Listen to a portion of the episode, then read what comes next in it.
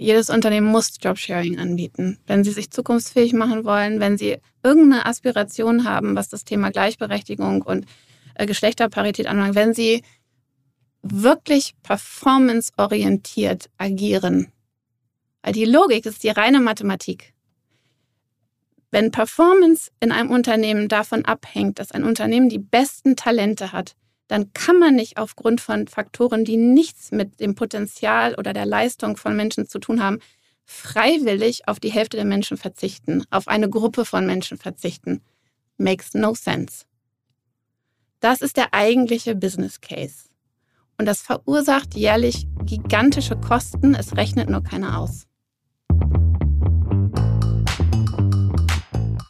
Willkommen bei unserem Podcast 5050 bei OMR. Wir sind Kira und Isa.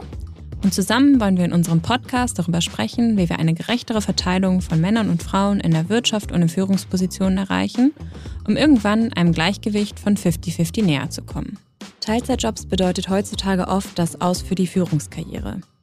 In einem System, in dem Karriere nur in Vollzeit gelingt, wird das Vereinbarkeitsproblem zur Teilzeitfalle. 75 Prozent der deutschen Mütter geben ihren Vollzeitjob auf, wenn sie Mütter werden und 80 Prozent der Frauen werden irgendwann Mütter. Für die Unternehmen, die es nicht schaffen, das Thema Mutterschaft in die Führungskarrieren zu integrieren, bedeutet dies, ab dem Mittelbau gehen die Frauen verloren. Und spätestens bei der Besetzung des Top-Managements ist die Pipeline leer. Unsere heutige Gästin setzt genau bei diesem Missstand an. Dr. Nina Gehlmann ist Gründerin und CEO von Twice. Ihre Mission und die des Unternehmens ist es, mit Jobsharing und sogenannten Twice-Tandems Unternehmen zu helfen, ihre weibliche Talente-Pipeline bis in den Vorstand zu stabilisieren und auszubauen.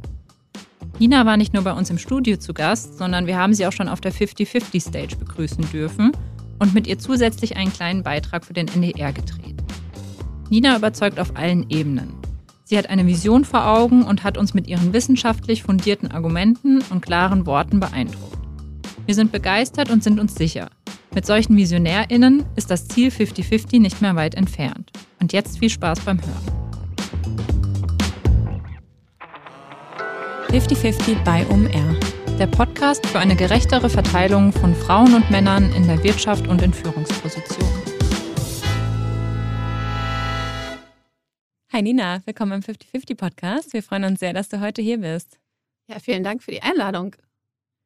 Zu Beginn wollen wir gerne von dir wissen, wann hast du das erste Mal bewusst über das Thema Gendergleichberechtigung nachgedacht? Oh, das geht zurück in meine Kindheit. Auf jeden Fall. Also ähm, meine Eltern sind sehr ähm, aktivistisch unterwegs gewesen, sowohl in der Umweltbewegung, aber auch ähm, was Frauenrechte anbelangt. Und ich denke mal, das ist mir so ein Stück weit in die Wiege gelegt worden. Trotzdem hatten meine Eltern auch ein traditionelles äh, Rollen, eine traditionelle Rollenaufteilung zu Hause. Meine Mutter hat halbtags gearbeitet, mein Vater war Professor an der Uni und kam immer erst abends nach Hause. Ja, spannend. Du hast das Thema Gendergleichberechtigung auch tief in deinen Job eingebaut und hast Twice gegründet, ein Unternehmen, das Tandem-Modelle anbietet oder Tandem-Lösungen. Und vor zwei Wochen hast du beim OMR-Festival erzählt, dass Twice sich eher als Bewegung sieht. Kannst du uns da nochmal mitnehmen? Wie ist Twice entstanden und was verbirgt sich hinter Twice? Ja, fange ich vielleicht mal an mit dem Begriff. Das ist ja ein Kunstwort, was wir geschaffen haben. Das ist so ein zusammengezogenes Wort aus twice wise, ähm, also doppelt schlau. Und da steht sozusagen das ganze Konzept Tandem, dass eben zwei Personen sich einen Job teilen und dann eben auch ihre doppelten Kompetenzen und Skills ähm, alles mitbringen. Das steckt da in dem Namen mit drin. Ähm, zu, der, zu dem Teil der Frage, dass wir eine Bewegung sind. Ähm, als ich über das Thema Frauen in Führungspositionen nachgedacht habe, aus den USA kommt, ich kann auch gleich mal erzählen, warum das so ein bisschen der Auslöser auch war. Mhm. Ähm, da war immer so die Frage, ähm, als was, ich will, ich will das machen, ganz egal, ob das irgendwann Profit bringt oder nicht. Ähm, und dann war aber relativ schnell klar, dass man das Thema Frauen in, in Führung Position eigentlich nicht als Verein aufsetzen kann, ne, weil es ist ein Business Case für Unternehmen und kein Charity-Projekt. Insofern sind wir eine G GmbH, aber unser Selbstverständnis ist eher das von Aktivistinnen und mhm. einer Bewegung. Wir haben einen großen Pool an Frauen, die sich mittlerweile bei uns registriert haben, die ihren ersten Schritt, äh, ihren nächsten Karriereschritt am liebsten im Tandem machen wollen, weil die alle ein Vereinbarkeitsthema haben. Und die sind gleichzeitig auch sozusagen unsere Ambassadoras oder unsere Sales-Aktivistinnen in ihren eigenen Unternehmen, weil wir ihnen immer sagen, wartet nicht bis Twice euch glücklich macht, sondern seid euer eigenes Glückes Schmied und bringt sozusagen die Zukunft in euren eigenen Unternehmen voran, macht Druck. Und dabei helfen wir ihnen dann auch. Deshalb würde ich sagen, eine Bewegung viel mehr als ein Business. Und wie ist das? Kommen die Frauen dann zu euch oder auch die Unternehmen? Sowohl als auch. Also wir sind, wir sind ein B2B-Unternehmen. Die Unternehmen bezahlen uns. Alles, was wir mit den Frauen oder unseren Twisees, wie die heißen, wir uns machen, ist alles pro bono. Wir ähm, programmieren gerade eine, eine neue Matching-Plattform, wo Frauen in Teilzeit ähm, sich eine, also eine Tandempartnerin finden können, die nicht nur fachlich und von, sagen wir mal, vom Kaliber zu ihnen passt, sondern eben auch menschlich der perfekte Fit ist für sie, damit sie sich zu zweit erfolgreich auf spannende Vollzeit-Karrierejobs bewerben können. Und das wird pro bono, wird für immer für pro bono sein. Also wir werden von unseren Twisees niemals auch nur einen Pfennig verlangen, weil das ist eben, deshalb haben wir auch keine Investoren, also ja. bis auf eine Unterstützung vom Land Hessen. Das möchte ich an der Stelle natürlich auch lobenswerterweise erwähnen, aber ähm, den eigentlich sind wir wie in der Startup-Sprache, würde man sagen, wir, wir bootstrappen das weitgehend. Ja. Lass uns doch mal einen Schritt zurückgehen. Jetzt könnte man sich natürlich fragen, warum es überhaupt äh, so ein Tandem-Modell braucht. Du hast auch auf dem OMR-Festival gesagt, dass äh, Karriere aktuell nur in Vollzeit geht. Ich glaube, Zahlen, die da auch gefallen sind, sind, dass 75 Prozent der Mütter ihren Vollzeitjob aufgeben, ähm, wenn sie Mutter werden und 80 Prozent der Frauen irgendwann Mütter werden. Ähm, magst du auf den Fakt oder die Faktenlage einmal eingehen? Ja, das ist einfach so. Das sind die Zahlen und ich sage immer, das ist die eine Zahl, die eigentlich jeder Deutsche, ähm, jede deutsche Person, jeder Vorstand kennen muss, wenn es um das Thema 50-50 geht, weil wenn wir das Thema Vereinbarkeit nicht systemisch in unserer Arbeitswelt lösen, dann wird das nichts mit Geschlechterparität im Vorstand. Da, ähm, da können wir uns noch so sehr anstrengen, was unsere Antidiskriminierungsprogramme anbelangt, die auch wahnsinnig wichtig sind. Da sind wir Ländern wie den USA und, und äh, UK sicherlich zehn Jahre hinterher. Aber selbst wenn hier über Nacht alle Feministen werden, was ich mir sehr wünschen würde, ähm, ändert sich mit solchen Zahlen gar nichts. Wir müssen das Thema Vereinbarkeit in unserem Land hinkriegen. Es müssen Menschen in Teilzeit trotzdem Karriere machen können, in der Pipeline für einen Vorstand bleiben. Diese wertvollen Jahre zwischen typischerweise ne, Mitte 30 bis Mitte 40, die sind wertvoll, die brauchen wir alle Menschen, um sich für einen Vorstand zu positionieren. Und wenn sie eben in der Teilzeitfalle verschwinden und unsichtbar werden, dann geht das eben nicht. Ja. Richtet sich Twice nur an Frauen oder sind damit alle Personen gemeint, die potenziell Lust auf so einen Tandem-Job haben? Also wir sagen immer, in jedem Twice-Tandem steckt mindestens eine Frau. Sonst wird das auch wieder nichts mit der ja. Verweiblichung der Pipeline. Also, ähm, aber die Unternehmen kommen natürlich typischerweise auf uns zu, weil sie eine Person im Unternehmen haben, die auch ein Vereinbarkeitsthema hat und da Unternehmen mehrheitlich Männer dominiert sind, sind es oft Männer, die, die natürlich auch, die sind auch Menschen. Also die haben auch ein Vereinbarkeitsthema. Das ist dann vielleicht nicht eine Schwangerschaft, sondern ähm, pflegebedürftige Eltern hatten wir schon. Ähm, auch das Thema Purpose. Ne? Man, äh, hatten jetzt jemanden, ich würde mal sagen, als Außenstehende ein bisschen überheblich, so klassische Midlife-Crisis, ne, 20 Jahre lang Cash-Management gemacht und das soll es jetzt gewesen sein. Ähm, der war so wichtig fürs Unternehmen, drohte aber zu kündigen, weil er sagte, ich muss noch was anderes mit meinem Leben machen. Ich muss doch irgendwas anderes noch hinterlassen, als hier nur sozusagen ein Unternehmen cashmäßig über Wasser zu halten. Und ja, dem wurde dann eben angeboten, zur Hälfte sich in, beim Thema Nachhaltigkeit im Unternehmen zu engagieren und kriegte dann eben eine Tandempartnerin dazu. Und ähm, ja, das sind so, so Modelle, wo wir sagen, ja, natürlich. Also am Ende muss es ja darum gehen, dass Vereinbarkeit, also unsere, unsere Vision ist eigentlich 50-50 durch individuelle Vereinbarkeit für alle. Und damit inkludieren wir natürlich die Männer. Und ich wünsche mir persönlich auch, also ich persönlich sage, ich habe meinen Job gemacht, wenn in 15 Jahren meine älteste Tochter sagt, Mami, ich bin jetzt bereit für mein erstes Tandem. Und fünf Jahre später sagt mein Sohn das mit exakt der gleichen Selbstverständlichkeit. Da müssen wir hin. Ja jeden Fall. Du hast gerade schon ein paar Mal die USA angesprochen und uns auch eben schon, als wir auf der Couch zusammen schon ein bisschen gequatscht haben, erzählt, dass du vier Jahre in den USA gelebt hast. Was hast du da so für Erfahrungen mitgebracht und wie unterscheiden sich die von Deutschland? Ja, also wir sind damals mit Sack und Pack in die USA umgezogen und ähm, da, in Sachen Geschlechterdiversität ist das ein völlig anderer Planet. Also aber nicht, nicht etwas, wo, wonach wir streben sollten als Deutschland, sondern das ist eine brutale kapitalistische Plattform, wo man seinen Job einfach los ist, wenn man zwei Wochen nach der Geburt nicht in Vollzeit wieder am Schreibtisch sitzt. Und die Mütter sind da genauso verzweifelt wie die Mütter hier, nur aus anderen Gründen. Die können sich teilweise mit ihren Kleinkindern nicht unterhalten, weil die nur Spanisch sprechen. Ähm, das ist ja kein Zustand, wo wir hinwollen. Aber nichtsdestotrotz ist es eben so, dass sozusagen der, der, die Kehrseite der Medaille, dass wir wahnsinnig viel tun eigentlich in Deutschland für Mutterschutz, dass man ja auch drei Jahre lang einen, eine Garantie hat, auch in Teilzeit zurückzukommen, was ja eigentlich wahnsinnig fortschrittlich sich jetzt erstmal anhört. Aber das hat eben zur Folge, dass eben diese, dieser Massenexodus der Mütter aus der, aus der Karrierepipeline stattfindet in Deutschland und das gibt es in den USA nicht. Und dass die Folge ist, dass man eben viel mehr weibliche Counterparts hat, ne? im Senior Management. Ich habe ja damals für McKinsey gearbeitet in der Beratung, sowohl auf Klientenseite als auch in den Teams. Ähm, die Partnerschaft von McKinsey selber, viel mehr Frauen. Ähm, und da gewöhnt man sich natürlich wahnsinnig schnell dran. Und als wir dann äh, Anfang 2017 sind wir zurück nach Deutschland gezogen und mein Mann und ich sagen eigentlich gemeinsam so in der Retrospektive, wir hatten beide einen echten Monokulturschock, als wir hier mhm. wieder ankamen. Und ähm, ja, wenn man das dann nicht mehr so gewöhnt ist, einfach nur auf männliche Teams zu starren. Und in den, in den sozialen Medien war das vor Anfang 2017 auch noch üblicher. Heutzutage traut sich das ja keiner mehr, ja. solche Bilder zu posten. Also immerhin in der Awareness sind wir schon wirklich ein Quantenstück vorangekommen, auch nur in den letzten drei, vier Jahren. Aber das ist so der, das war das, Mom das, das Moment, wo ich mir gesagt habe, ich bin ja vom Hintergrund Volkswirtin mit Vertiefung Statistik und Ökonometrie. Das zur Vorlesung 1 lernt man, der persönliche Eindruck ist nicht unbedingt statistisch repräsentativ. Und das, was ich eben gemacht habe, ist, mich in diese Zahlen einzugraben. Und diese Zahlen, die sind öffentlich. Man muss nur mal in Statista und in den Mikrozensusdaten ein bisschen rumgraben. Man zieht man dann irgendwann diese Zahl raus, dass das eben so ist, dass drei Viertel der Frauen, wenn sie das erste Mal Mutter werden, geben sie ihren Vollzeitjob auf und die Quote steigt auf über 80 Prozent, wenn das zweite Kind kommt oder das dritte Kind kommt. Und das ist der Massenexodus der Frauen. Ja, total.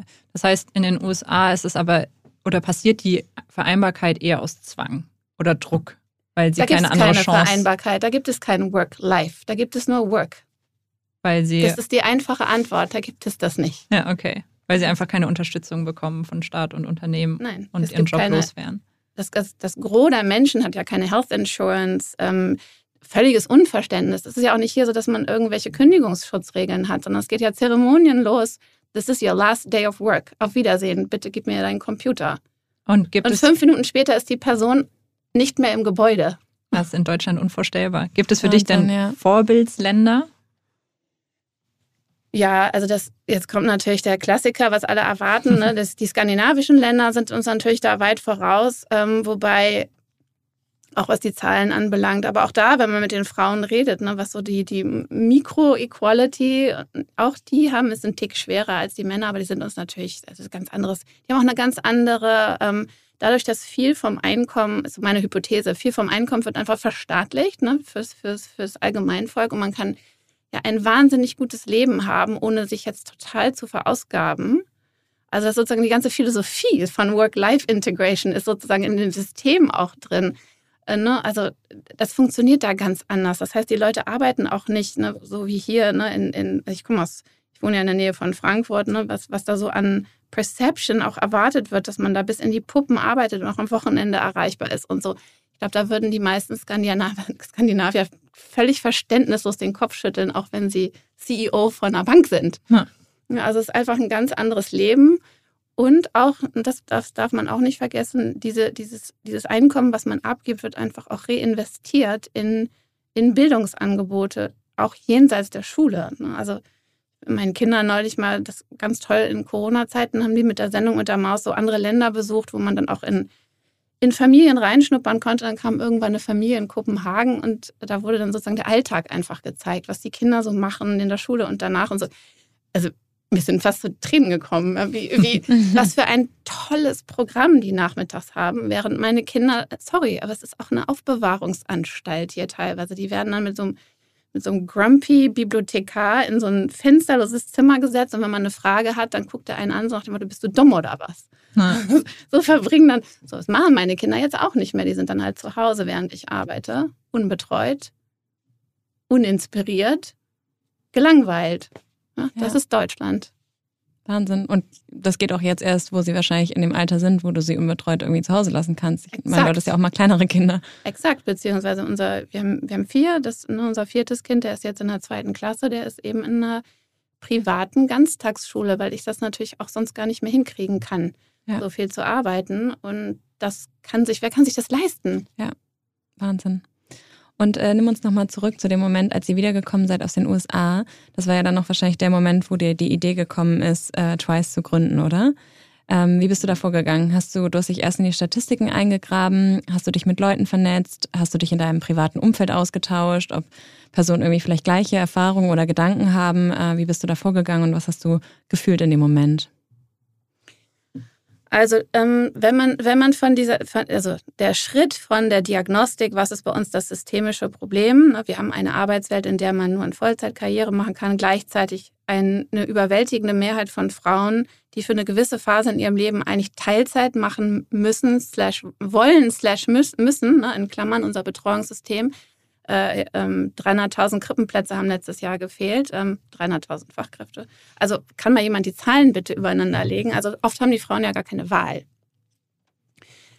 So, also, also die, die Lösung ist so, sie war mir relativ klar. Menschen müssen in Teilzeit trotzdem Karriere machen können und wenn das alleine nicht geht, dann eben zu zweit im Tandem. Und ich baue jetzt, ich bringe jetzt jedem Unternehmen in Deutschland bei, wie man das macht. So, ähm, das, das war so die Idee, die Grundidee. Die zweite Frage, die man sich als Gründer oder Gründerin immer stellen sollte, wenn man eine coole Idee hat, am I the best owner? Mhm. Weil das Thema ist echt wichtig. Und ich hätte mich da jetzt nicht vor den Karren gespannt, wenn ich nicht gesagt hätte, das ist nicht nur das Thema, was uns in Deutschland wirklich fehlt, ne, weil wir brauchen wir brauchen es aus ganz vielen Gründen, nicht nur aus Vereinbarkeitsgründen und dieses Potenzial der Frauen auf der Straße liegen lassen, statt das für unsere Volkswirtschaft zu nutzen. Und so, das ist ja irre. Das ist ja irre, was wir uns da leisten. Und im Ostdeutschland haben sich das übrigens nicht leisten können damals. Und da ist die Mentalität dadurch auch ganz anders, interessanterweise. So, also wir brauchen das als Deutschland, äh, ne, aber bin ich, am I the best owner? Und ähm, ich habe ein relativ großes Netzwerk durch meine, dadurch, dass ich lange bei McKinsey gearbeitet habe. Ich habe ich hab Zugang zu, zu, würde ich mal sagen, zu Unternehmen, auch zu, zum Top-Management-Level. Ich bin auch schon relativ alt im Vergleich zu dem typischen Start-up-Gründerin. Und an irgendeinem Punkt, ich habe es dann auch gepitcht ne, in, in, einem, ähm, in, in, einem größeren Kreis von, von ähm, Top-Managern. Und das Feedback war einfach, wir brauchen das seit vorgestern, Nina, bitte mach das. Wir sind deine ersten Kunden. Mhm, Wahnsinn. So, und dann, hab ich, dann haben wir es einfach gemacht. Ich habe angefangen, ähm, ich habe dann ja relativ schnell Monika und, und Esther dann dazugezogen. Mittlerweile ist die Firma auch also gedrittelt. Also wir sind wirklich auch ähm, anteilsmäßig sozusagen Drittel, Drittel, Drittel. Wir machen das zu dritt in, in fast Vollzeit, würde ich sagen. Und haben eben auch noch ein, ein, ein Team, das uns unterstützt. Ja, cool. Und würdest du sagen, jedes Unternehmen kann Jobsharing anbieten? Jedes Unternehmen muss Jobsharing anbieten. Wenn sie sich zukunftsfähig machen wollen, wenn sie irgendeine Aspiration haben, was das Thema Gleichberechtigung und äh, Geschlechterparität anbelangt, wenn sie wirklich performanceorientiert agieren. Weil die Logik ist die reine Mathematik. Wenn Performance in einem Unternehmen davon abhängt, dass ein Unternehmen die besten Talente hat, dann kann man nicht aufgrund von Faktoren, die nichts mit dem Potenzial oder der Leistung von Menschen zu tun haben, freiwillig auf die Hälfte der Menschen verzichten, auf eine Gruppe von Menschen verzichten. Makes no sense. Das ist der eigentliche Business Case. Und das verursacht jährlich gigantische Kosten, es rechnet nur keiner aus. Wow, das lassen wir mal so stehen. ich weiß schon, äh, was für ein Zitat wir für Social Media ver verwenden. Nicht schlecht. Ähm, ja, total cool. Ähm, lass uns nochmal auf die äh, Seite gehen der Twizees, nennt ihr sie, glaube ich. Also Personen, die an Jobsharing interessiert sind. Wie melden die sich bei euch? Wie läuft das ab? Ähm, kannst du da mal so ein bisschen den Prozess beschreiben? Das ist ganz einfach. Man geht auf unsere Website und dann findet man oben rechts einen Button, da steht Registrieren. Und dann geht's los. Und dann sind sie bei uns im Pool werden von uns persönlich willkommen geheißen. Also jede Twice, die sich bei uns registriert, kriegt einen einstündigen Welcome Call von aus dem Gründerinnen-Team typischerweise, damit wir auch verstehen, sozusagen jenseits der fachlichen Fakten, ne, was, was sind eure Rahmenbedingungen? Wie geht's euch? Was, wo wollt ihr eigentlich hin? Genau, das dauert, das dauert nicht lange, zwei Minuten. Wir fragen ganz standardisierte Daten nur ab. Also muss man jetzt keine Angst haben, dass man da wahnsinnig viel Zeit auch verschwendet mit. Das ist ja auch gedacht für, also ne, ich sag mal sozusagen, eine, eine, eine, stereotype Mutter auf dem Spielplatz, die nebenbei ihr, Kind beim Schaukeln anschubst, ja, soll die das trotzdem machen können, nebenbei, mhm. ganz schnell. Das ist ja gerade die Idee. Ähm, was uns total überrascht hat, wenn ich noch eine Sache zu den Toysies kurz sagen darf. Wir haben das damals ja gelauncht, ähm, Anfang in der Pandemie. Und wir haben das eigentlich ja so gedacht, dass wir vor allen Dingen Wiedereinsteigerinnen ansprechen, ne? die, die sich eben, die irgendwann mal gesagt haben, diese unter dieser Doppelbelastung, ne? also Doppelbelastung plus keine Anerkennung, plus Teilzeitfalle, plus Degradierung. Ne? ne? Nur weil man, man kommt als Mutter zurück, typischerweise, hat vorher vielleicht drei Teams erfolgreich geführt und auf einmal ist man irgendwie Hiwi, so, so ungefähr. ja. ja. So, die dann irgendwann frustriert sagen, so, ich, ich, ich, empfinde, äh, ich empfinde keine berufliche Erfüllung mehr, ich sehe für mich keine Perspektive. Netto bleibt unterm Strich irgendwie noch ein Huni übrig für den ganzen Stress. Fuck it. Ja, die holen dann irgendwann ihren Mittelfinger und, und gehen. Total nachvollziehbar.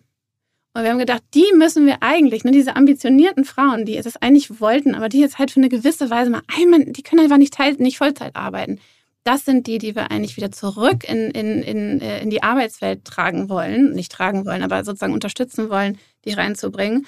Und wir haben erwartet, dass sich 90 Prozent unseres Pools, das sind halt solche Profile, ja, Pustekuchen. Also, also es sind natürlich viele, ne? ganz mhm. klar, es sind ganz viele Wiedereinsteigerinnen, aber die Mehrheit, die deutliche Mehrheit in unserem Pool sind Frauen, die haben Megajobs die sind mega, die sind sozusagen, sind immer noch auf dem Beschleunigungsgas in ihren eigenen Unternehmen, mega vernetzt, stecken aber, ähm, das, wir bezeichnen das als die Pseudo-Teilzeitfalle, ne? die machen sozusagen, die machen 120 Prozent Jobs, kriegen aber nur 80 Prozent vom Gehalt. Das ist, für uns ist das die, wirklich das die moderne Form der Frauenausbeutung eigentlich. Mhm. Die machen eigentlich einen Fulltime-Job, kriegen weniger Geld, dafür, dass sie irgendwie Freitagnachmittag mal sagen können, hier, Chef, eigentlich ist halt mein freier Tag. Ne? Und äh, das mhm. mache ich jetzt am Montag. Wir kaufen sich sozusagen diesen Mini-Freiheitsgrad.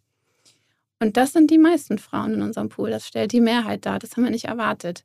Und das sind Frauen, die das auch gar nicht artikulieren können. Die, wenn du auf deren LinkedIn-Profile gehst und dann kriegen ja von ihren Unternehmen verdonnert, dass sie regelmäßig irgendwas Positives posten müssen, so im Sinne vom Employer Branding und so weiter. Und da ist immer alles super und toll.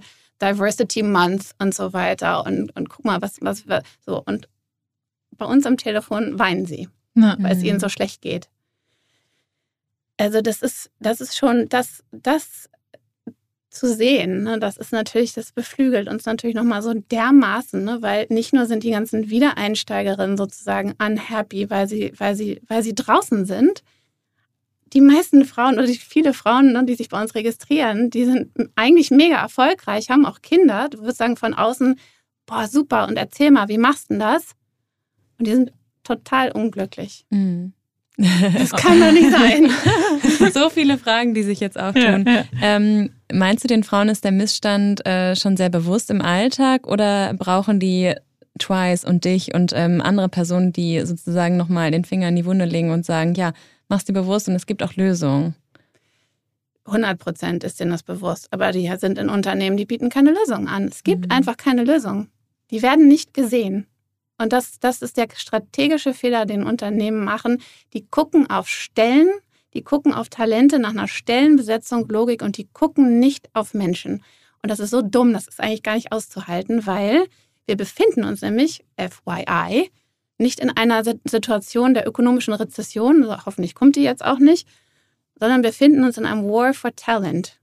Und es ist so leicht, sich zu differenzieren als Arbeitgeber. Einfach nur anfangen, die Menschen und ihre Bedürfnisse zu sehen und ein Stück weit die Stellen an die Menschen anzupassen. Dann kriegen die Unternehmen nämlich Folgendes zurück. Prinz Eisenherz Loyalität. Wenn man das einmal schafft, und da gibt es so viele Beispiele, ne, das müssen auch nicht, müssen auch nicht Führungskräfte sein, völlig egal. Es kann auch kann auch jemand seinen einfachen Jobs, den man vielleicht ermöglicht, ganz, die ganz, ganz frühe Schicht und dann noch einen Teil von der Spätschicht zu machen, damit sich die Person irgendwie in der Mitte des Tages um die kranke Mutter kümmern kann. So. Und dann, wenn man das einmal, wenn man Menschen das ermöglicht, dann gehen die auch nicht. Ja, total. Wir schauen immer noch viel zu viel nach Positionsbeschreibungen, nicht nach Stärken und was kann die Person ja. eigentlich und was möchte die, äh, die Person. Ich habe heute Morgen eine Zahl gelesen, ich kann jetzt leider keine, keine Quelle liefern, ne, dass äh, dass familienfreundliche Unternehmen, die flexible Arbeitsmöglichkeiten für ihre Menschen anbieten, eine 80 Prozent höhere Retention-Quote haben. Mhm. Ich kann es euch nachher nochmal raussuchen und nachschicken. Ich habe heute so einen Clip gelesen, ja. Pressclip.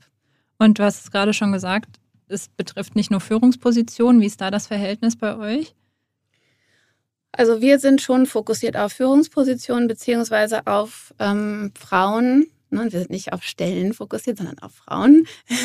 Also Frauen, die das Potenzial und die Ambition haben, Karriere zu machen und auch Macht zu übernehmen. Weil wir wollen ja die Macht verweiblichen. Ja. Und wir wollen auch ähm, ja nicht nur verweiblichen. Kann man das sagen? Ist das ein Wort? Vermütterlichen? Stellt euch mal vor, man würde irgendwie ganz viele mediokre Manager durch, durch Mütter ersetzen. Die denken ganz anders, die treffen ganz andere Entscheidungen. Jede Entscheidung überprüfen sie auf, inwiefern ist meine Entscheidung enkelfähig oder nicht. Weil in dem Moment, wo man Mutter wird, geht es überhaupt nicht mehr ums eigene Ego. Es geht nur noch um, es geht um die nächste Generation. Wie mhm. ist das Leben für meine Kinder und meine Enkelkinder? Und ich will das jetzt den Männern nicht komplett unterstellen, dass sie das nicht auch können, aber ich sag mal, sorry, die Mütter können es besser. Die machen es einfach. Das ist so drin. Ähm, und sag mal, wie funktioniert denn das Matchmaking? Also du hast sozusagen äh, Unternehmen, die bei euch im Pool sind und dann die Twizees, die interessiert sind an einer Führungsposition im Tandem. Wie bringt ihr die zusammen? Also es gibt diesen einen Call mit den äh, Twizees, da lernst du die quasi kennen, aber die Unternehmen müssen die ja auch kennenlernen und die müssen zusammengebracht werden mit einer anderen Person. Wie funktioniert das? Ja, also wir, wir sagen immer, wir sind sozusagen der One-Stop-Shop für Frauen in Führung und Jobsharing. Also manchmal kommen ja auch Unternehmen auf uns zu, die wollen einfach ein alternatives Karrieremodell etablieren. Ähm, und sozusagen, das ist gar nicht, das ist eher so, kommt aus der HR-Funktion, hat jetzt gar nicht so sehr mit Diversity zu tun. Ähm, das ist uns aber egal, weil das ist sozusagen, zahlt auf selbe Ziel am Ende ein. Und es gibt Unternehmen, die kommen auf uns zu, die haben einfach eine Quotenmisere und fragen uns, Mensch, könnt ihr uns helfen, hier mal wirklich eine holistische Strategie zu entwerfen? Irgendwie kommen wir mit unseren Maßnahmen nicht weiter. So, und ein Element sozusagen von beidem in der Umsetzung, in der Execution sind immer diese Tandems. Also dieser Vereinbarkeitshack im Tandem sozusagen. Und es ist so, dass die Unternehmen dann auf uns zukommen, weil sie typischerweise eine Ankerperson im Unternehmen haben, die eine Tandempartnerin braucht oder einen Tandempartner. Und dann gucken die erstmal intern, gibt es intern ein passendes Talent und kommen dann eigentlich erst auf uns zu, wenn es passiert relativ schnell. Du kommst halt so an das Phänomen des zu kleinen Marktes. Also niemand hat sozusagen sowohl von den Rahmenbedingungen als auch fachlich als auch vom Kaliber passt jetzt irgendwie dazu. Ähm, so, dann kommen wir ins Spiel. Wir sind sozusagen, dann sind wir in der Rolle des, des Headhunters und wir sind spezialisiert auf Tandempartnerinnen. Und alle in unserem Pool sind ja per se sozusagen, wollen eigentlich den nächsten Schritt als Tandempartnerin machen. So, und dann äh, gucken wir, inwiefern passen unsere Twiceys fachlich und vom Kaliber dazu. Und dann ähm, nutzen wir eben auch unseren Matching-Algorithmus. Unser Matching-Algorithmus, das ist ein, das ist basiert auf dem Hexaco-Modell, das haben wir von Organisationspsychologen, haben das vor, ich hätte gedacht, wenn, als ich mit Twice angefangen habe, so, ich bin so brillant und ich mache Myers-Briggs, das ist auch so ein, so ein, mhm. so ein, kennt ihr wahrscheinlich so ein Tool, wo man sozusagen ex post, wenn ein Team zusammengestellt ist, kann man irgendwie lernen, so, oh, warum ist das so schwer, mit dem Michael zusammenzuarbeiten? Ne, und dann lernt man was über den Michael, ach so, der ist introvertiert, ne, und dann kann man irgendwie besser miteinander umgehen. Und meine Idee war, wäre doch viel cooler, wenn man vorher weiß, welche Teams gut zusammen funktionieren und so. Und dann mache ich irgendwie ein PhD-Projekt draus und äh, entwickle da so einen ganz tollen Algorithmus. Und wie immer, wenn man denkt, man hat eine brillante Idee, hat es jemand anders zehn Jahre vorher gemacht. Und es, also in Holland ist das Ding schon äh, ne, seit über zwölf Jahren in der, in der Recruiting-Praxis und wir haben uns einfach die Lizenz für den Dachraum gekauft. Und der überprüft nur aufgrund, wie man als Persönlichkeit ist, können zwei Menschen, ist das, haben die Aussicht, ist die Wahrscheinlichkeit hoch, dass sie einen produktiv miteinander arbeiten können. Mhm. So, und das ist natürlich im Tandem nochmal exorbitant wichtiger als in einer als in einer Beziehung jetzt ne, Chef und Direct Reports, Chefin, Entschuldigung, und Direct Reports, ähm, weil man, wenn man ein Tandem wirklich die Synergien heben will, die man durch so ein, so ein kollaboratives Arbeitsmodell heben kann, ähm, dann muss man eben auch äh, den Schritt vom Ich ins Wir gehen können. Und das ist schon ein Schritt. Das können auch nicht alle. ja, vertrauen und sich einlassen, ne? Sich einlassen, loslassen können. Und das wissen wir ja alle, ne? Bei, bei wem, wem vertrauen wir? Das sind Menschen, die wir natürlich mögen. Also man muss seinen Tandempartner oder seine Tandempartnerin, man muss erstens das Modell wollen, zweitens muss man seine Partnerin mögen. Mhm. Sonst funktioniert das nicht. Gab es denn auch schon mal Negativbeispiele, wo das Tandem nicht funktioniert hat? Also bei Twice nicht, ne? bei uns nicht. Aber ähm, das ist so das Learning aus Arbeitgebern, die, die damit einfach schon viel mehr Erfahrung haben. Zum Beispiel da, äh, den Daimler darf ich da sicherlich zitieren. Die machen das ja schon seit, ich glaube, über zwölf Jahren relativ systematisch. Ähm, und da wird einfach zusammengeschmissen, jetzt ohne Matching-Algorithmus. Also die haben da auch ihr System und so, aber die, würden, die überprüfen jetzt nicht die persönliche Chemie ex ante, ne, sondern mhm. die schmeißen die dann halt zusammen. Und wenn es dann da mal gescheitert ist, so wie ich das aus den Interviews verstanden habe, dann eben daran, dass die sich einfach nicht, die mochten sich nicht. Mhm. Das ist ja auch total menschlich. Also wie soll man mit jemandem so eng zusammenarbeiten können, wenn man sich einfach nicht mag? Und auf der anderen Seite hast du ein Positivbeispiel, vielleicht von äh, zwei Twizees, bei denen es gut geklappt hat oder die jetzt gerade im Tandem arbeiten, wenn du das nennen darfst. Also ja, da weiß ich jetzt gar nicht, wo ich anfangen soll. Also da gibt es natürlich ganz viele Positivbeispiele. Was mich immer total berührt, ist, wie schnell, ähm, wie schnell dann zwei Personen, also noch in unserem Onboarding, wir machen ja auch das Tandem-Onboarding mit unseren Kunden zusammen in so einem Train-the-Trainer-Prinzip, dass die Unternehmen das, also da läuft dann immer jemand von HR mit, der dann sozusagen das von uns aufsaugt und das dann hoffentlich auch ohne uns machen kann, weil es ja nicht skalierbarer Teil von Twice, diese Onboardings. Und mich berührt das immer sehr, wie schnell, wie schnell die beiden dann sozusagen in diesem Onboarding-Programm anfangen, so noch viel ich und so und die reden schneller, äh, relativ schnell in der ersten Person Plural. Ja. Ne? ja, das machen wir dann so und so, oder? Und das ist, das ist wirklich total unglaublich zu sehen. Ist ja fast wie so eine kleine Ehe. Absolut. Also, es gibt auch, es gibt auch Tandems, die, die, die, die sind seit wir haben neulich mit einem Tandem gesprochen, die waren auch bei uns im Twile Zoom. Wir machen ab, ab und zu mal so Veranstaltungen mit, wo dann unsere Twilesees sozusagen auch erfahrene Jobsharer kennenlernen dürfen. Und da hatten wir einen Bertelsmann-Tandem, die sind seit zehn Jahren zusammen. Mhm. Ne? Und, und sagen auch, das können sie sich gar nicht mehr vorstellen, sozusagen nochmal alleine den nächsten Schritt zu machen. Man, man muss ja auch sagen, ne, im Tandem, ein Aspekt, den man wirklich nicht äh, vernachlässigen darf, ist, dass Frauen dann nicht mehr alleine sind also auch nicht mehr so alleine in so einer Männerwelt, sondern man hat ja jemanden, und das muss dann auch nicht unbedingt eine andere Frau sein, das kann dann ja auch ein Mann sein, das ist völlig wurscht, aber man ist, man ist nicht alleine und, und die Frauen werden dadurch viel mutiger, weil wir haben ja alle, auch wir Frauen, wir haben ja alle das Patriarchat internalisiert. Ne? Wir trauen uns das ja selber weniger zu, als wir Männern zutrauen würden. Das ist ja die traurigste Facette eigentlich vom, vom Gender Bias, der internalisierte Part davon. Ne? Und das kriegt man im Tandem echt raus aus den Frauen. Weil die man zu zweit, zweit mutiger. Die ne? sind viel mutiger. Also wenn ich irgendwie einen, das ist mein, mein Haupt-USP eigentlich, das verstehen natürlich so die männlichen Klienten dann nicht so, aber würde mal sozusagen, das sagen wir den Twizies, stellt euch vor, ihr seid nie mehr allein. Mhm. Cool. Sag mal, und äh, wer hat deiner Meinung nach die größte Verantwortung? Also wir haben jetzt schon viel über die Verantwortung von Unternehmen gesprochen, die ähm, potenziell Tandem-Modelle einführen könnten? Ähm, welche Rolle spielt die Politik? Welche Rolle spielen Männer? Ähm, wo siehst du die grö größte Verantwortung?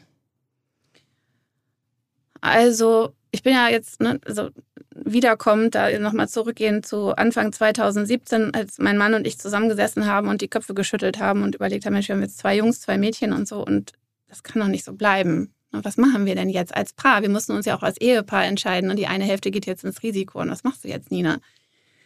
Und da war natürlich auch die Überlegung, ne, machst du, gehst du vielleicht in die Politik und machst Rambazamba. Ähm, ich habe mich da bewusst entgegengeschieden, entschieden, weil ich glaube, der Impuls muss diesmal aus der Wirtschaft kommen. Und die, die Politik kann das unterstützen. Wir, es gibt ja jetzt auch das Quötchen, sage ich immer, ne? also das äh, Führungs, Führungspositionengesetz 2, heißt das, glaube ich, FIPOC 2, was für ein mhm. Wort. Ne? Also dass, dass ein Teil der Unternehmen, der großen Unternehmen, sobald sie mehr als drei Vorstände haben, muss das mindestens eine Frau sein. Jeez, ja. ambitioniert. Ähm, genau, also das hilft natürlich, um sozusagen Druck zu erzeugen und ähm, da, und es gibt ja auch viele, viele, ähm, na, also die Doppelspitze bei den Grünen und bei der SPD und so. Also es gibt ja schon auch das, das Modell wird ja schon auch so vorgelebt und ich glaube, das ist ganz gut, aber das muss jetzt, das, die Umsetzung muss jetzt in den, in den Unternehmen stattfinden. Also ich sehe die, die, den, den Innovationsschub in Sachen äh, Geschlechtergerechtigkeit sehe ich 100 Prozent primär bei den Unternehmen. Mhm. Die müssen das jetzt hinkriegen. Und zwar mit Unternehmertum, weil sie verstanden haben, dass 50-50 sich auf die Performance auswirkt. Weil gemischte Teams besser performen als homogene Teams. Da gibt es diese ganzen Blindspots nicht. Da sind mehr, da, da ist mehr, da sind mehr, da haben wir eine andere Perspektivenvielfalt. Da ist, eine ganz andere Innovationskraft in den Teams drin. Und wenn man dann noch Frauen hat, das ist ja per se, in gemischten Teams hat man dann auch Frauen, die können tendenziell Empathie besser als Männer. Und damit meine ich nicht als Vorwurf, das ist einfach so, kleine Mädchen werden von Anfang an dafür belohnt, wenn sie empathisch auf ihre Umwelt reagieren, während den Jungs sozusagen, ne, die kriegen eher hochgezogene Augenbrauen. So nach dem Motto, ach komm, wenn so jetzt rauf mal ein bisschen, so ungefähr löst das doch mal irgendwie über. Ist ja, so. Ja, ist, ja, ist, ist schaurig, aber ist ja leider so. Ähm, das heißt, ich weiß gar nicht, ob es genetisch festgelegt ist oder ob es Sozialisation ist. Das ist ja immer so die Diskussion, ne? Nature versus Nurture. Who cares?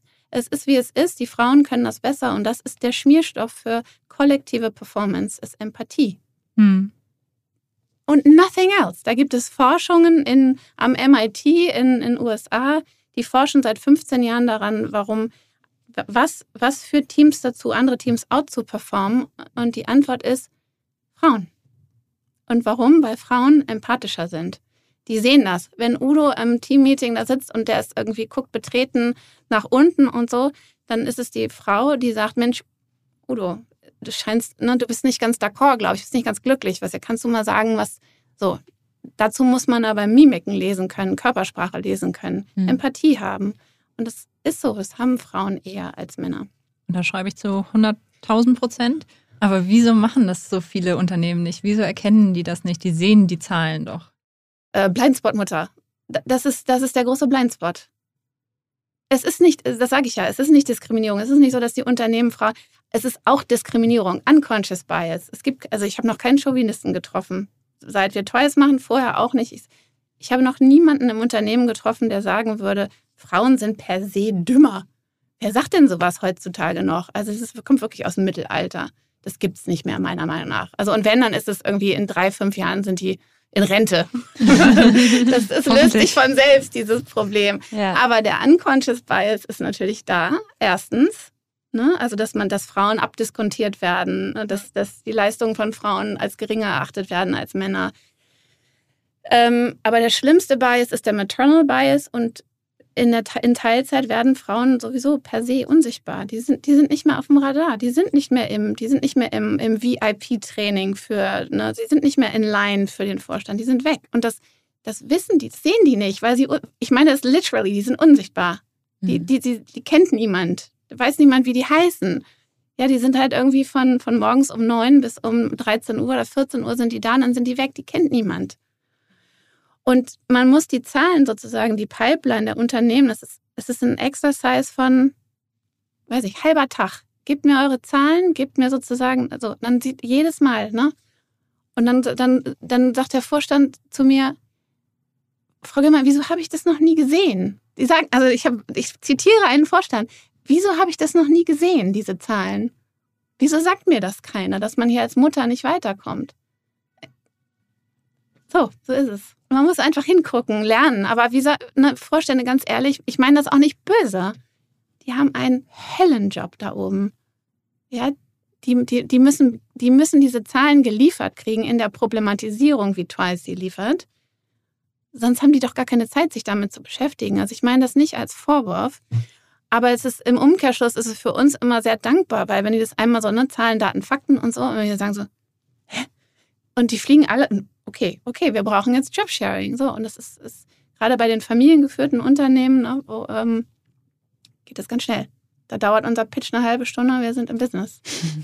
das glaube ich. Aber das ist ja schön zu hören. Was lebst du deinen Kindern vor bei der Thematik oder was gibst du denen mit? Uh, mein Sohn würde jetzt direkt mit den Augen rollen. Der ist 14, muss man vielleicht dazu wissen. Ähm, ja, ich versuche die auch als Feministen zu erziehen, allesamt. Ähm, ich glaube, bei meinen, bei meinen Mädels ist es, ne, die, die erleben das ja teilweise schon in der Schule. Meine Älteste macht Mathe-Leistungskurs und ihr wurde dann irgendwann gesagt, Mensch, Juchen, du siehst doch so gut aus. Gar nicht böse gemeint, auch nicht böse gemeint, ne? also vom, vom, vom Lehrer, ne? du siehst doch gar nicht, du siehst doch super aus und so, warum tust du das an, so einen schweren Leistungskurs, ne? Da denkst du irgendwie wow. so, wow, jetzt habe ich 17 Jahre Arbeit ins Selbstbewusstsein meiner Tochter und so, also möchte man am liebsten einmal irgendwie ausholen. Ja, wir leben das natürlich vor. Ne? Also ich bin jetzt in Stereotypen. Ne? Wir, wir sind partnerschaftlich zu Hause aufgestellt. Und so ist das in der, in der Mikro-Equality dann immer das, was ich irgendwie so hm, na, es, ist, es ist viel Reibung auch und viel, viel Auseinandersetzung. Das kriegen die Kinder alles mit. Aber ähm, es gibt auch viele Fremdschämen-Momente. Also neulich hatte mein Sohn ähm, ein paar Kumpels bei sich zu Hause und dann sagte irgendjemand ähm, das Wort Emanze in einem eindeutig, äh, ne, eine Lehrerin wurde gelästert. Und dann sagte irgendeiner von den Jungs irgendwie so, ja, das ist ja auch so eine scheiß Emanze und so. Und dann komme ich natürlich um die Ecke, sage, was habe ich da gerade gehört und so. und dann sage ich zu meinem, dann sehe ich schon so die flehenden Blicke meines, meines Sohnes, so bitte Mama, bitte nicht, bitte nicht. So, jetzt setzen wir uns mal alle hin. Wir machen jetzt mal kurz einen Exkurs im Thema Feminismus. Und das habe ich cool. auch gemacht. Und danach habe ich gefragt, seid ihr Feministen? Ja, wir sind Feministen, haben wir alle geantwortet. Also es nützt ja nichts. Man muss reingrätschen. Man muss permanent reingrätschen und man muss sozusagen gegen gegen diese Stereotypen, die mit Wucht auf unsere Kinder in der Sozialisation, die außerhalb unserer Kontrolle liegen, ne, außerhalb des familiären Bereichs. Da muss man echt mit Wucht reingrätschen. Und ähm, das ist eine Riesenbaustelle. Also was bei uns an den Schulen immer noch sozusagen en passant indoktriniert wird, was für, was für Rollenbilder die kriegen. Mein Siebenjähriger kam nach Hause mit einem Ausmalbildern, Krankenschwester, mhm. Lehrerin, Hausfrau, Feuerwehrmann, Polizist. Krass, ja. ja. Naja gut, was mache ich da? Ich, ich setze mich dann zu ihm hin und sage, finde ich total blöd, dass du nur solche Ausmaße. Äh, be sure, es gibt Polizistinnen und Feuerwehrfrauen und ich schreibe jetzt einen Brief an, die, an deine Direktorin. Habe ich auch gemacht, habe auch eine ganz nette Antwort bekommen und das, dass sie gesagt haben, ja, sie haben total recht, das ist uns gar nicht aufgefallen, da müssen wir in Zukunft echt mehr drauf achten. Cool, ja. Aber es gibt's doch nicht, wir können doch nicht in 2022 solche Ausmalbilder aushändigen. Da bin ich manchmal wirklich fassungslos. Ja, ich glaube insgesamt bei Schulbüchern ist noch ganz schön viel Nachholbedarf. Oh mein ne? Gott. Ja. ja. Also da und da fängt es ja an. Also die nächste Total. große Baustelle, jetzt sozusagen Frauenquote in Führungspositionen und so, dass da kommen einem ja die Tränen. Die nächsten Tränen kommen ja beim Thema Frauenanteil in den MINT-Studiengängen. Mhm. Und das fängt ja eigentlich schon ganz früh an. Eigentlich. Das kann nicht sein. Leute, da müsst ihr euch was einfallen lassen. Und wenn es heißt, Koedukation für die naturwissenschaftlichen Fächer vielleicht in, während der Pubertät aufzugeben oder irgendwas, da muss doch was. Wir sind hier die Wiege des Engineerings als Deutschland. Made in Germany. Da verzichtet ihr auf die Hälfte der Talente 80 Prozent der Consumer-Entscheidungen werden von Frauen getroffen. Das sind so, also ja. ich, ich, krieg's nicht übereinander. Und dann gibt es ja so viele ja. Produkte, die von Männern entworfen wurden, die Frauen benutzen und die teilweise gar nicht auf die Bedürfnisse ausgelegt sind. Also da ist, glaube ich, ja. noch ganz schön viel Nachholbedarf. übrigens, mein Lieblingsbeispiel da ist ja sozusagen Safety, also wie heißt das? Gurte in Autos. Ja, ne? Safety Sicherheitsgurte. Ja. Schon mal drüber nachgedacht, wie Schwangere sich anschneiden mhm. müssen? Ja. Das ist mega gefährlich. Das geht einmal quer über den Bauch rüber. Da gibt, hat keiner, es gibt keine schwangeren Dummies, gar nicht. Also das verstehe ich nicht. Aber treffen doch die Frauen, wissen doch, dass die Frauen eigentlich die Kaufentscheidungen treffen. Also, es, ne, also ja, die Männer und so, die dürfen da ihre Präferenzen äußern. Am Ende ist es die Frau. Die, wenn die Kinder haben, entscheidet die Frau, welches Auto gekauft wird. Und Punkt. Wie dumm. Entschuldigung. ja. Ich glaube, ein ganz tolles Buch, das man da an der Stelle empfehlen kann, ist Unsichtbare Frauen. Da werden diese ganzen Missstände ja noch einmal aufgeklärt, die alle rund um Gender Data Gap, warum ist das so entstanden? Ähm, genau. Ja, einmal. großartiges Buch. Ja. Kann ich auch nur ja. empfehlen. Wer keine Zeit hat, das gibt es mittlerweile auch auf, darf ich das sagen? Auf Blinkist. Ja. das darfst du sagen. Ja, es war super spannend. Wir kommen leider schon zum Ende, aber ich glaube, da hast du ja auch zu unserer letzten Frage noch sehr viele spannende Ideen. Und zwar stellen wir zum Schluss immer die Frage, was wären deine Top 3 Ideen, dem Ziel 50-50, also mehr Gendergerechtigkeit, näher zu kommen?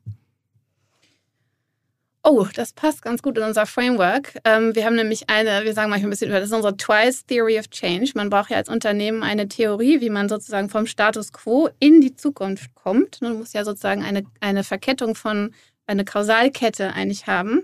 Und unsere Kausalkette, von der wir sehr überzeugt sind, hat genau drei Säulen. Deshalb antworte ich da mal drauf. Das ist erstmal das Thema Transparenz. Das ist das zweite ist ähm, äh, Freiheit von Vorurteilen und das dritte ist Vereinbarkeit. Das sind die drei Bretter, die gesägt werden müssen. Und das Thema Vereinbarkeit ist das dünnste. Das ist so einfach, dass es wehtut. Also flächendeckend Jobsharing zu ermöglichen, ist es wirklich leicht. Ja? Und das, die dicken Bretter sind natürlich das Thema Transparenz. Also wie schafft man es im Unternehmen zu wissen, wer ist gut, wer hat das Potenzial für den nächsten Schritt, das fair zu beurteilen. Ne? Das ist Das ist ein riesendickes Brett. Sollten aber Unternehmen eigentlich, ne, es ist eigentlich, das ist das ureigenste Interesse des Unternehmens, das herauszufinden, eigentlich. Und ähm, die, diese zweite Dimension, äh, Freiheit von Vorurteilen. Also wie, wie kriegen wir diesen, diesen vermaledeiten Unconscious Bias aus allen Menschen raus? Und ich meine, das, weil das ist schwer, weil wir sind, mhm. wir, wir haben ja dieses, kennt ihr sicherlich auch, ne, von Daniel Kahnemann hat ja immer einen Nobelpreis dafür bekommen, für diese Theorie. Das, das ist, das ist Thinking Slow and Fast. Wir haben Schubladen, wir können automatisiert Entscheidungen treffen. Ne? Wenn, wenn ein wild gewonnenes Tier auf mich zuläuft und so, dann überlege ich nicht, oh, ist das jetzt eigentlich irgendwie der zahnlose Tiger, der ganz harmlos ist aus dem Zoo? Oder ich springe über den Zaun in Sicherheit. Ja. Ja, das ist das, deshalb, das ist ein Survival-Instinkt, den wir haben. Nur wenn, wenn, diese, wenn wir diese Automatismen nicht hinterfragen und, ähm, und uns unbewusst von ihnen lenken lassen, wenn es um Personalentscheidungen geht und wir dann sozusagen Frauen abdiskontieren, und das tun wir alle, nicht nur die Männer, alle Menschen machen das. Ich, Nina Gillmann, mache das.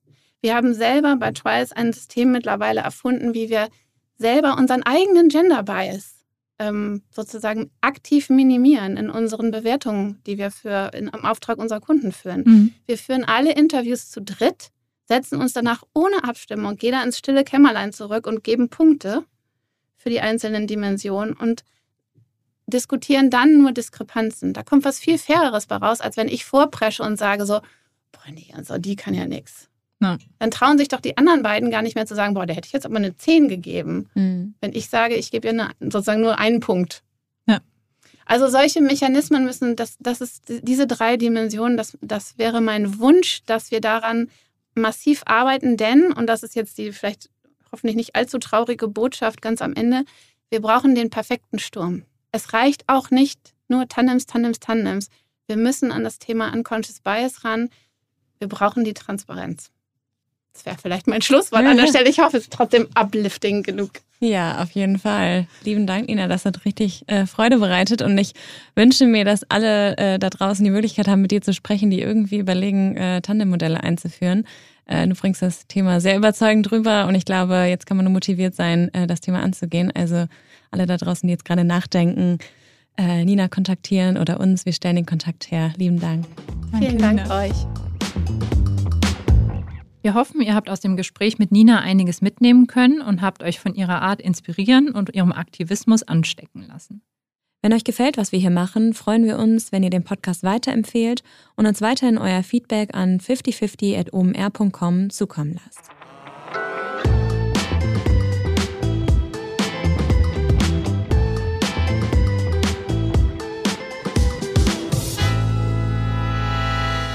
Dieser Podcast wird produziert von Podstars bei OMR.